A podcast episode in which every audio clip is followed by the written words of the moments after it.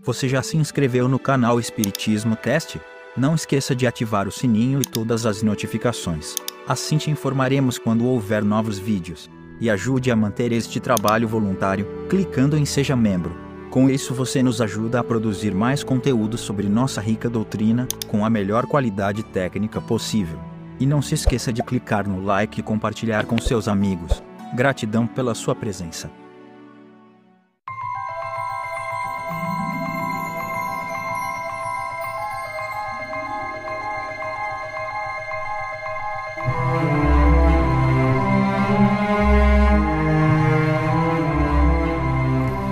Meus amigos, minhas amigas, como é que vocês estão? Sejam bem-vindos a mais um episódio onde estudamos o Livro dos Médiuns, um verdadeiro manual de instruções de como lidar com a sua mediunidade e com a mediunidade de todo mundo.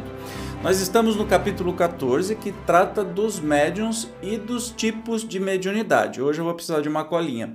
Nós já vimos médiuns de efeito físico, médiuns sensitivos ou impressionáveis, médiuns audientes e hoje nós vamos estudar o que são os tais médiuns falantes. Então, sem demora, vamos lá, porque ah, o estudo é assim, tem que ser rapidinho.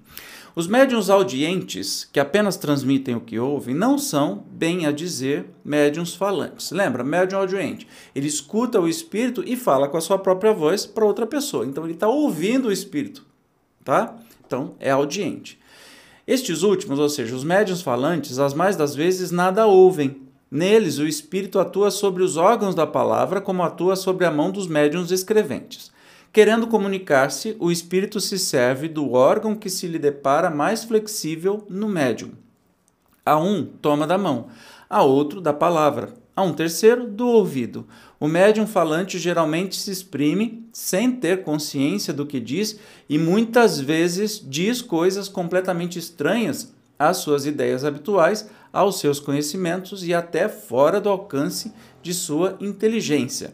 Embora se ache perfeitamente acordado em estado normal, raramente guarda lembrança do que diz. Em suma, nele a palavra é um instrumento de que se serve o espírito com o qual uma terceira pessoa pode comunicar-se como pode com o auxílio de um médium audiente. Nem sempre, porém, é tão completa a passividade do médium falante.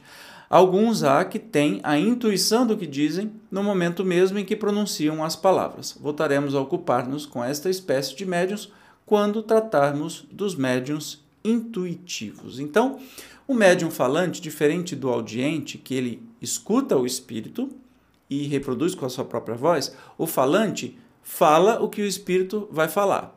Ele pode não ter consciência do que está acontecendo, apesar de estar acordado, então não vai se lembrar da mensagem que deu, absolutamente, ou sim, pode ter a consciência da mensagem que está dando. Entendeu? Então podem ser as duas coisas. Então o espírito se comunica diretamente.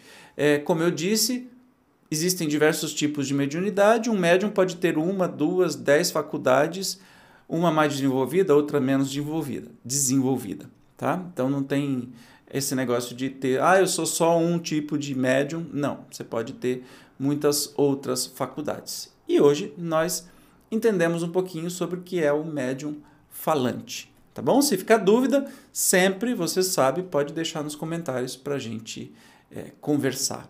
No próximo, nós vamos estudar os médiuns videntes, que você já deve imaginar o que vem por aí. Eu te espero. Até lá. Tchau.